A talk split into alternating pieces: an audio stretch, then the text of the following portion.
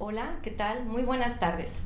Eh, mi nombre es Priska Naum Lahut y eh, el día de hoy vengo a platicarles un poco acerca de mi área de, expertise y de, las, eh, de todos los temas con los que me relaciono día con día en mi, en mi quehacer diario que es la docencia. La docencia en administración y especial, en especialidad de recursos humanos. Espero que les guste y espero que puedan ustedes eh, escucharme todo este tiempo.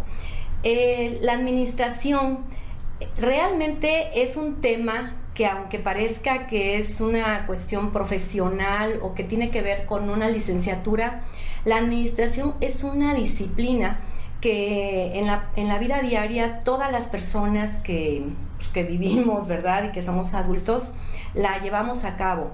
¿En qué sentido? Porque pues cada persona tiene que administrar en un momento dado su, día a día, su vida, tiene que planear sus actividades diarias, tiene que organizarse, tiene que muchas veces dirigir actividades de otras personas, aunque sea en su propia casa. No es necesario tener un trabajo laboral formal, sino puede ser incluso eh, como estudiantes. Entonces, la verdad es que la administración es un área tan amplia que todos la usamos y muchas veces no la concientizamos. Sin embargo, hay diferentes tipos de personas y ahorita es lo que de lo que les voy a hablar un poco. La administración tiene mucho de arte, tiene un poco de ciencia o mucho también de ciencia y también es una técnica. Eh, total, la administración es la ciencia que estudia las organizaciones y también es la función por la cual se transforman esos recursos que tenemos en todas las organizaciones, tanto humanos, físicos, financieros e intangibles, eh, se convierten en valor a través de las actividades que utilizamos al momento de estar administrando, como es la planeación, la organización, la dirección y el control, conocido por muchos ya este proceso.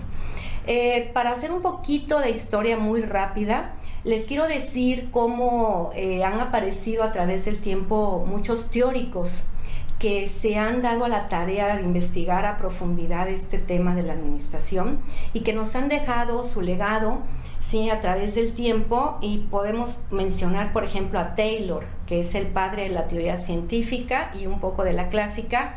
Él decía, o, de, o él, él proponía desmenuzar todas las actividades que se llevaban a cabo en las empresas pero siempre con la mentalidad de mejorar la producción, siempre con esa mentalidad, era un ingeniero, em, una persona que estudió mucho esto, pero siempre estaba como muy a favor de la productividad en las organizaciones. Luego también eh, es contemporáneo de él Fayol, Henry Fayol, y él divide a la administración en etapas, en procesos y en funciones. Y a él le debemos el, este proceso del que vamos a hablar en un momento. Luego aparece, o también muchas veces eh, estaban investigando por un lado en un país este, eh, Fayol y luego aparece Mary Parker Follett. Ella estudia eh, mucho sobre el control de las organizaciones porque dice, ¿de qué nos sirve planear y organizar bien todo un proceso de actividades si no vamos a tener un adecuado control y vamos a saber en qué estamos fallando. Eh, también eh, me parece pertinente hablar de un matrimonio que eh, estudió todo el proceso de tiempos y movimientos. Ellos son los, los, esposos Gilbert, que este, se dice, o bueno, la historia nos dice que tuvieron muchos hijos y que en su casa ponían, practicaban cómo ahorrar eh, tiempos eh, inadecuados o tiempos perdidos o tiempos muertos y cómo eh, los movimientos muchas veces innecesarios atrasan la producción o atrasan el fin de una tarea, que muchas veces eso nos pasa en nuestra propia casa, ¿no? A mí, la verdad, después cuando aparece el Tom Mayo es la parte que más me, me gusta y me emociona será porque soy, eh, mi especialidad exactamente son los recursos humanos. Y dice el Tom Mayo, es un, era un psicólogo catedrático y quien hizo muchos experimentos acerca de los colaboradores, ¿no? Y dice, un momento, ya no tenemos que pensar tanto en la productividad, tenemos que pensar un poco más en los colaboradores que nos ayudan a lograr esa productividad. Y, y dice él, vamos a prestar un poquito más de atención a los trabajadores. Entonces empieza él a hacer una serie de experimentos en Hawthorne, en la fábrica de General Electric Company. Y bueno, él hace pone algunos, este, eh, escoge o, toma una muestra en las organizaciones de trabajadores y los lleva a trabajar con condiciones de trabajo con diferentes a los que están acostumbrados a lo que están acostumbrados. Y qué descubre él a través de estos experimentos descubre que la productividad no varía aunque la luz era más tenue aunque la ventilación era un poco más escasa este grupo de personas que él escogía para hacer los experimentos eh, estaban muy contentos, estaban muy felices y producían lo mismo o incluso a veces hasta más. Entonces él concluye que la gente, a la gente lo que le gusta es ser tomada en cuenta en las organizaciones, es tomar decisiones eh, con, la gente, con, con las autoridades, con los jefes. A la gente le gusta que la consideren inteligente y capaz de tomar decisiones en el área de su trabajo que no los tomen como robots eh, que nada más van a hacer trabajos mecánicos o trabajos repetitivos sin, este, sin tomar en cuenta su capacidad eh, cognitiva para tomar las mejores decisiones que favorezcan a la empresa y al mismo tiempo se favorezcan ellos.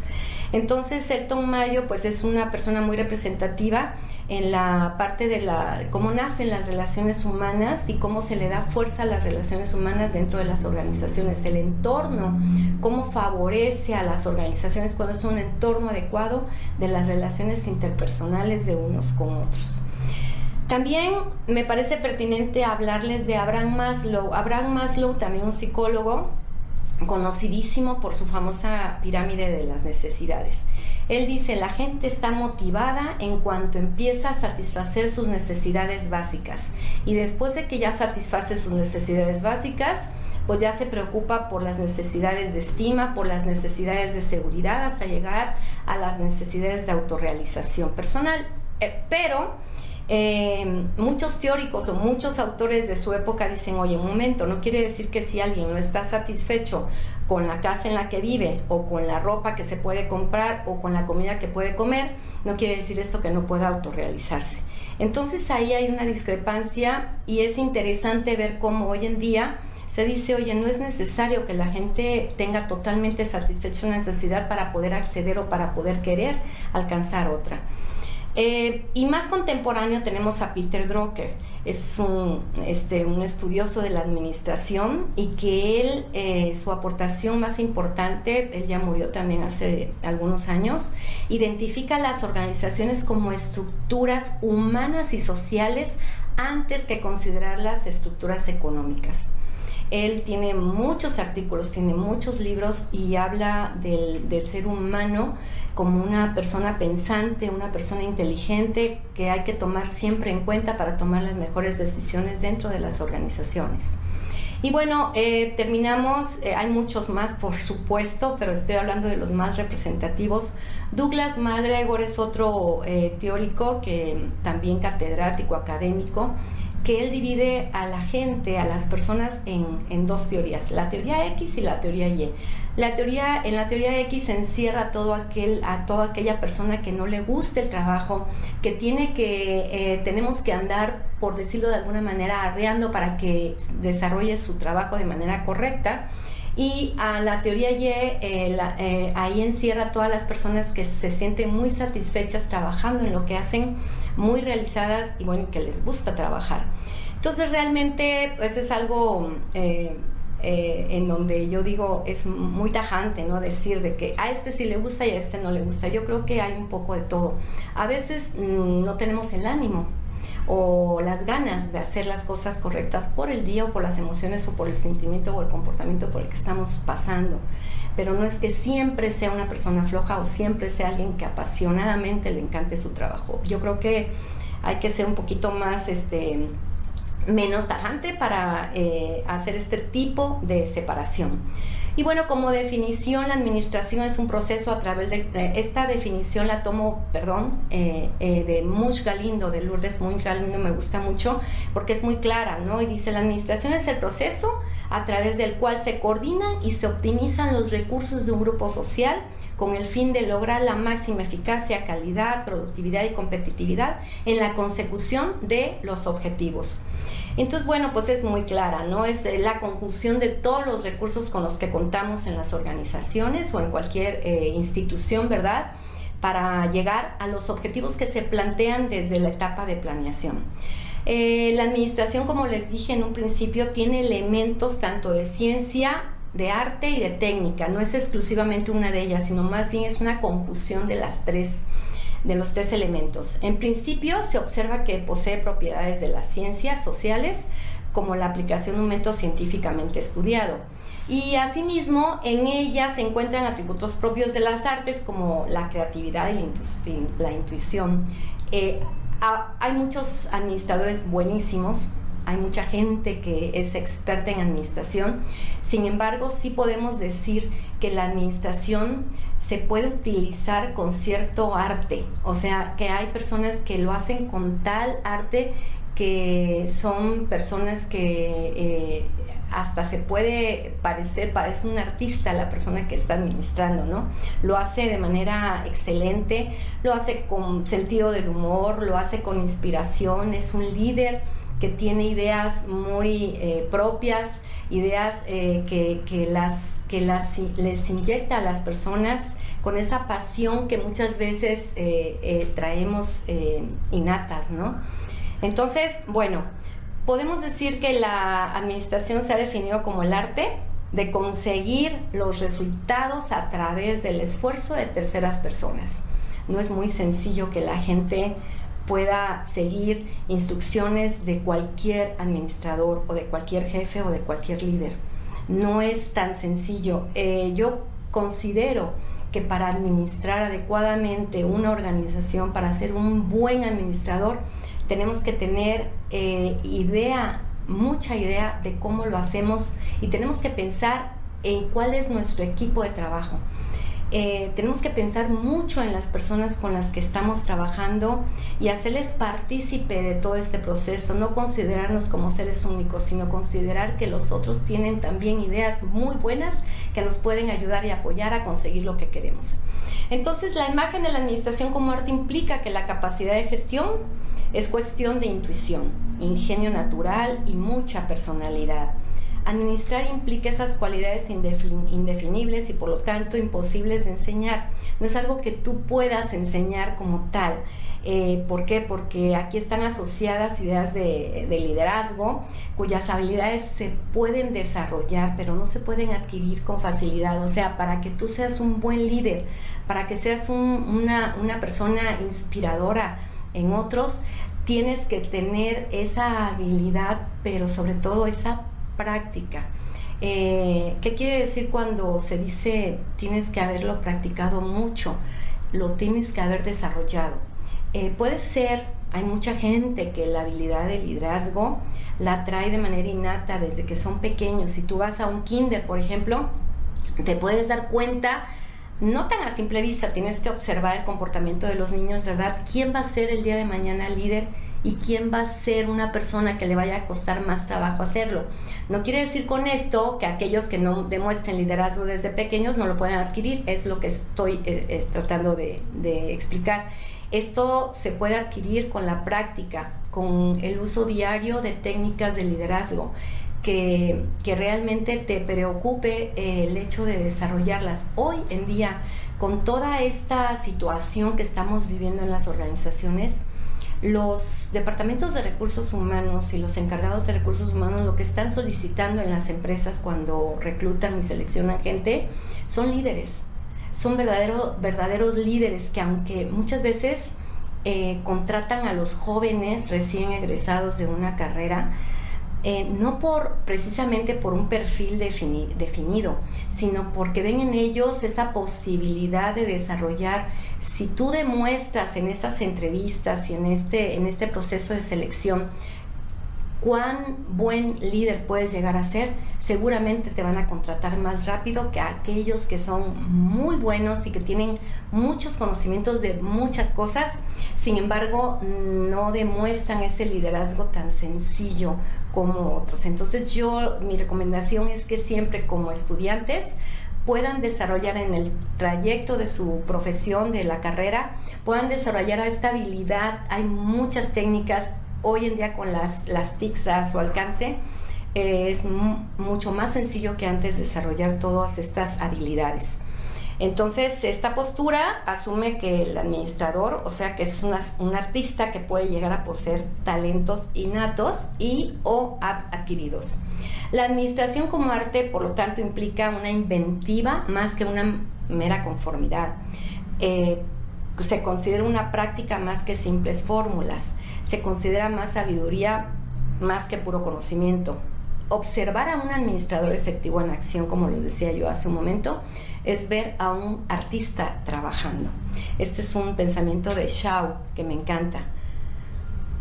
Eh, Henry Fayol, eh, de los teóricos que mencionamos hace un momento, eh, indicó que la administración es una de las seis áreas funcionales de toda organización y dice, es un proceso, es un proceso que, con, que conlleva planear, organizar, dirigir y controlar.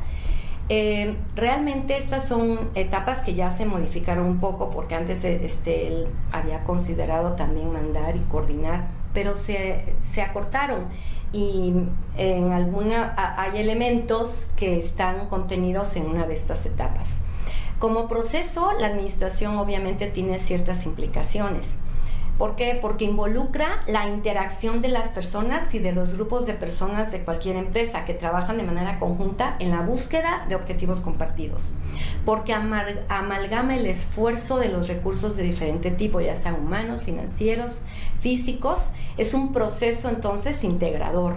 Es un proceso continuo. ¿Por qué? Porque una vez que tú empiezas a planear algo, y lo organizas, lo diriges y, llevas un control sobre esto que estás planeando, cuando te das cuenta ah, en esta etapa de control que algo no está funcionando como lo habías planeado, pues tienes que volver a comenzar.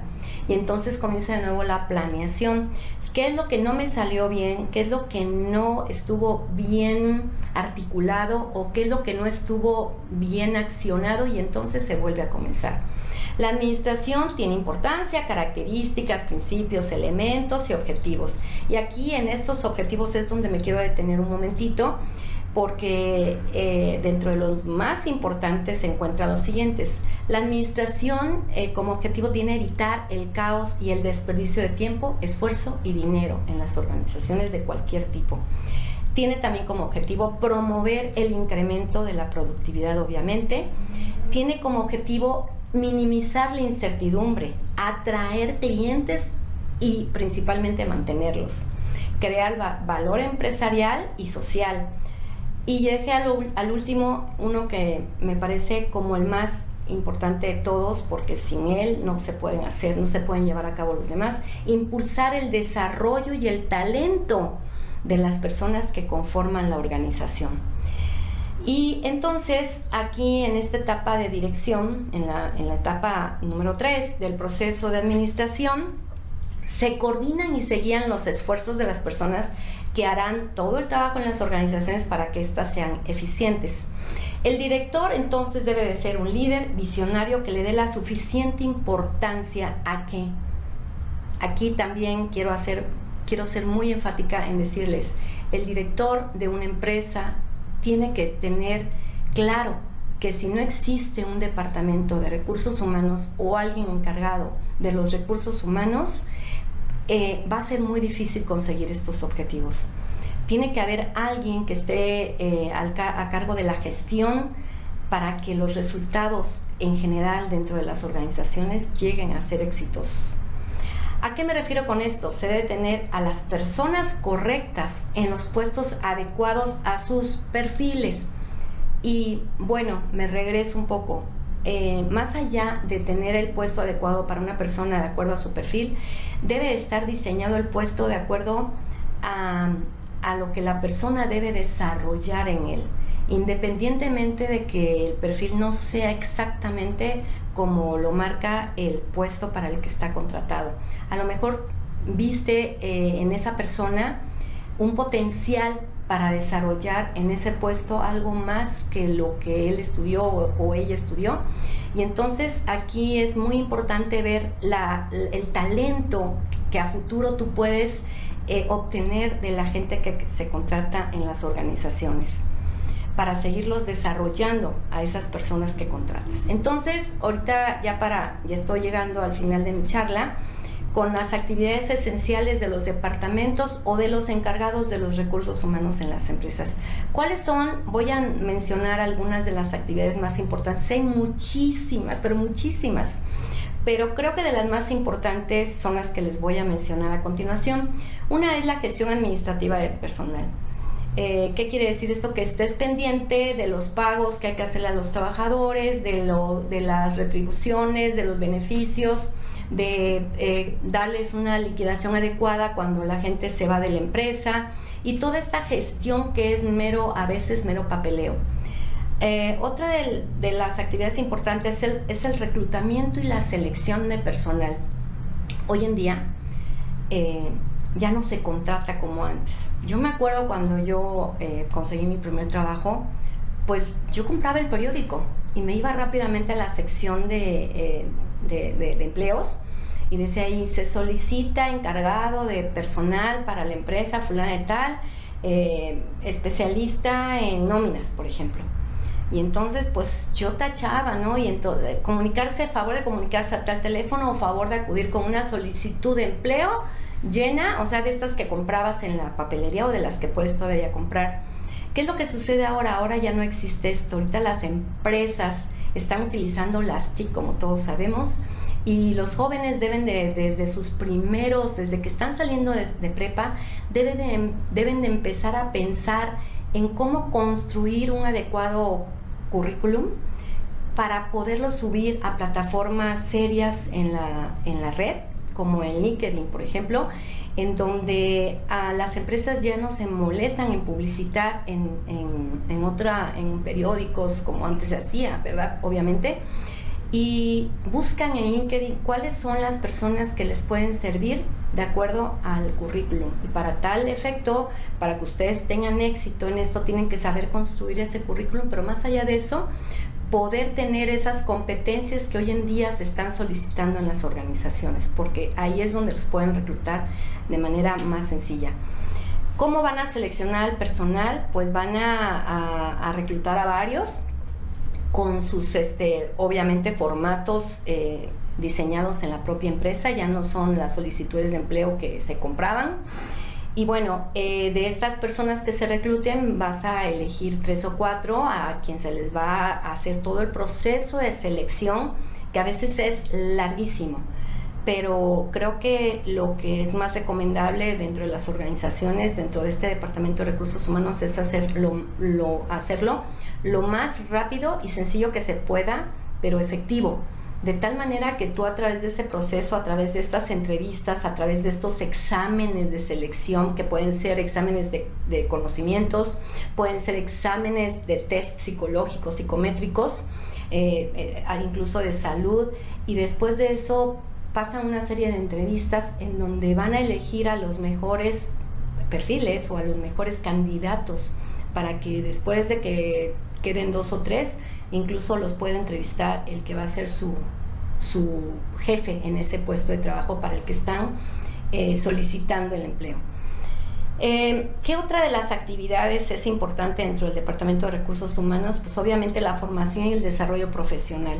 Yo considero que una vez que contratas a la persona es muy, pero muy importante que le des una adecuada inducción en la organización.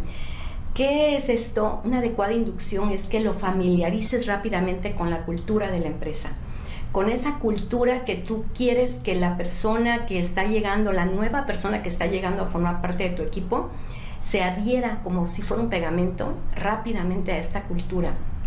Porque que lo enamores rápido, porque si tú no le prestas atención a una persona que acaba de iniciar su, su trabajo en esa organización, si no le prestas la adecuada atención, si no le enseñas la empresa, si no le enseñas los procesos, aunque no se vaya a dedicar a eso, pero que él conozca toda la, la organización y todo lo que se lleva a cabo en ella, entonces esta persona se va a sentir como cuando tienes un familiar que nunca ves y que dices, es mi primo, pero pues no lo quiero, nunca lo veo.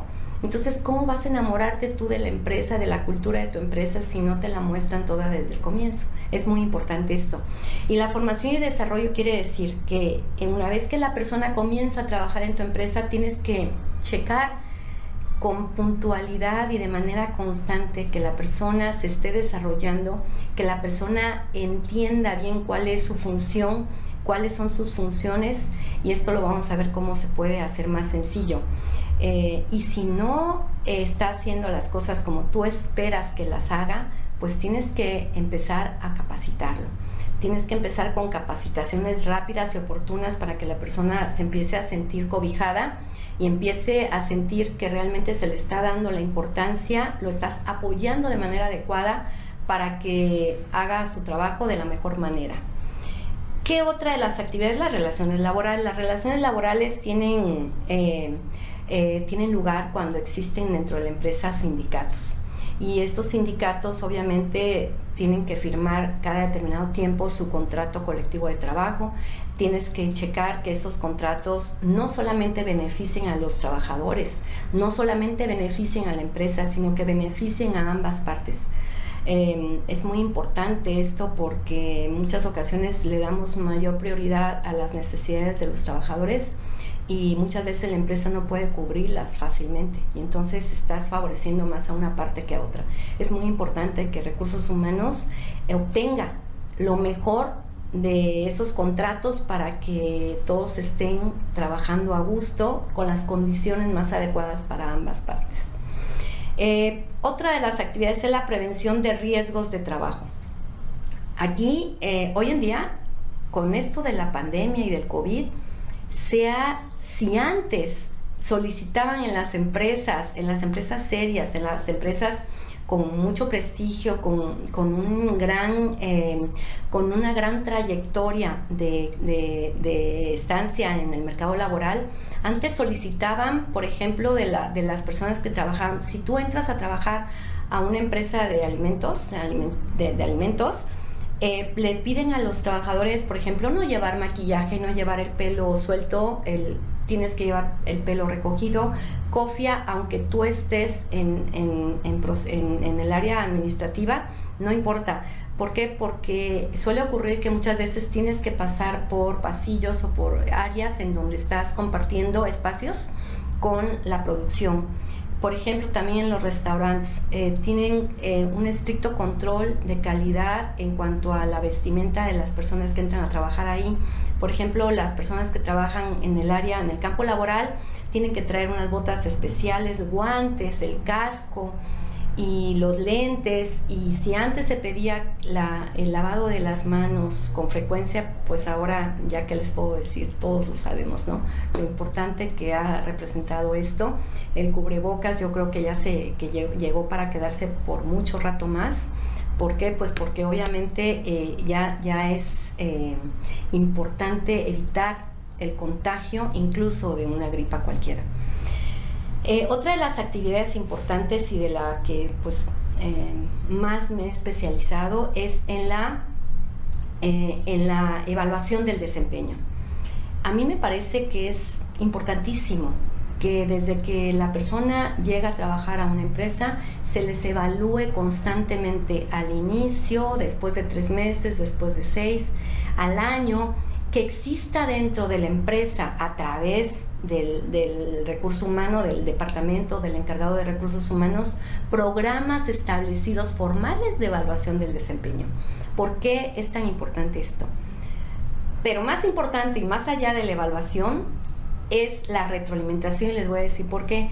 Tú tienes que aplicar como recursos humanos eh, el programa de evaluación, tienes que evaluar al personal, a todo el personal de la empresa eh, cada determinado tiempo. ¿Por qué? Porque las personas deben y tienen la, el derecho de saber cómo están realizando su trabajo y la obligación también de que si no lo están realizando bien, que mejoren en él. Pero ¿cómo pueden hacerlo si no se aplican programas de evaluación? Por eso es tan importante, porque las empresas eh, de excelencia son aquellas que evalúan de manera constante, porque si no, no hay manera de mejorar en ninguna de las áreas. Si tú no tienes un personal con con buenas evaluaciones, un personal que esté realmente comprometido con su trabajo y comprometido con lo que hace y con la empresa que lo contrató, pues va a ser muy difícil que esa persona pueda llegar a mejorar en algo. Eh, y más allá de, aplicar un programa de evaluación a los trabajadores, lo más importante es dar la retroalimentación. Imagínense ustedes un escenario en donde estén aplicando la evaluación y que estés avisándole a las personas que trabajan en la empresa que vas a evaluarles eh, eh, su trabajo a través de la observación, a, a, través de entrevistas, a través de encuestas, a través de preguntarle a los jefes, a los clientes, a los compañeros de trabajo. Hay muchas formas de evaluar, no me voy a detener en eso, es de manera general. Y que la gente sepa que ya le evaluaste y han pasado dos semanas, tres semanas, un mes y no le das el resultado. ¿Qué sucede con esas personas que se evaluaron y no les diste el resultado? Pues empieza a ver pues cierto, cierta ansiedad o cierto malestar en, lo que, en, su estancia en, la empresa, porque pueden pensar muchas cosas, pueden pensar, yo creo que no me han dado el resultado porque yo creo que salí mal. Así somos los seres humanos. Tenemos pensamientos a veces negativos por, causados por esa ansiedad o por esa falta de información que tenemos. Entonces es muy importante que si vas a evaluar, tengas ya la herramienta y el espacio para la retroalimentación. Decirle a la persona cómo salió en la evaluación y más allá de decirle cómo salió, decirle cómo puede mejorar y cuáles son los aspectos positivos que encontraste en su trabajo. Eso es muy importante, enfatizar acerca de lo, de lo positivo que hace el trabajador y también terminar diciéndole, pero también tienes estas fallas y a través de estas fallas te vamos a ayudar y te vamos a apoyar es importantísimo que la gente sepa que, los vas a apoyar en todas las fallas que se puedan llegar a presentar en un momento determinado. Imagínense ahorita eh, todas las personas que han sido despedidas de sus trabajos, cuáles son aquellas personas que, que fueron despedidas porque con esta pandemia pues sucedieron muchas cosas que ya no, no quiero entrar en detalle, pero obviamente pensaron primero que nada en las personas que que más errores a lo mejor cometían, las personas que menos tiempo tenían, las personas que tenían eh, muchas fallas quizás en su trabajo y las personas que dejaron por buenas a lo mejor o por eficientes, pues se les cargó la mano en la chamba, ¿no?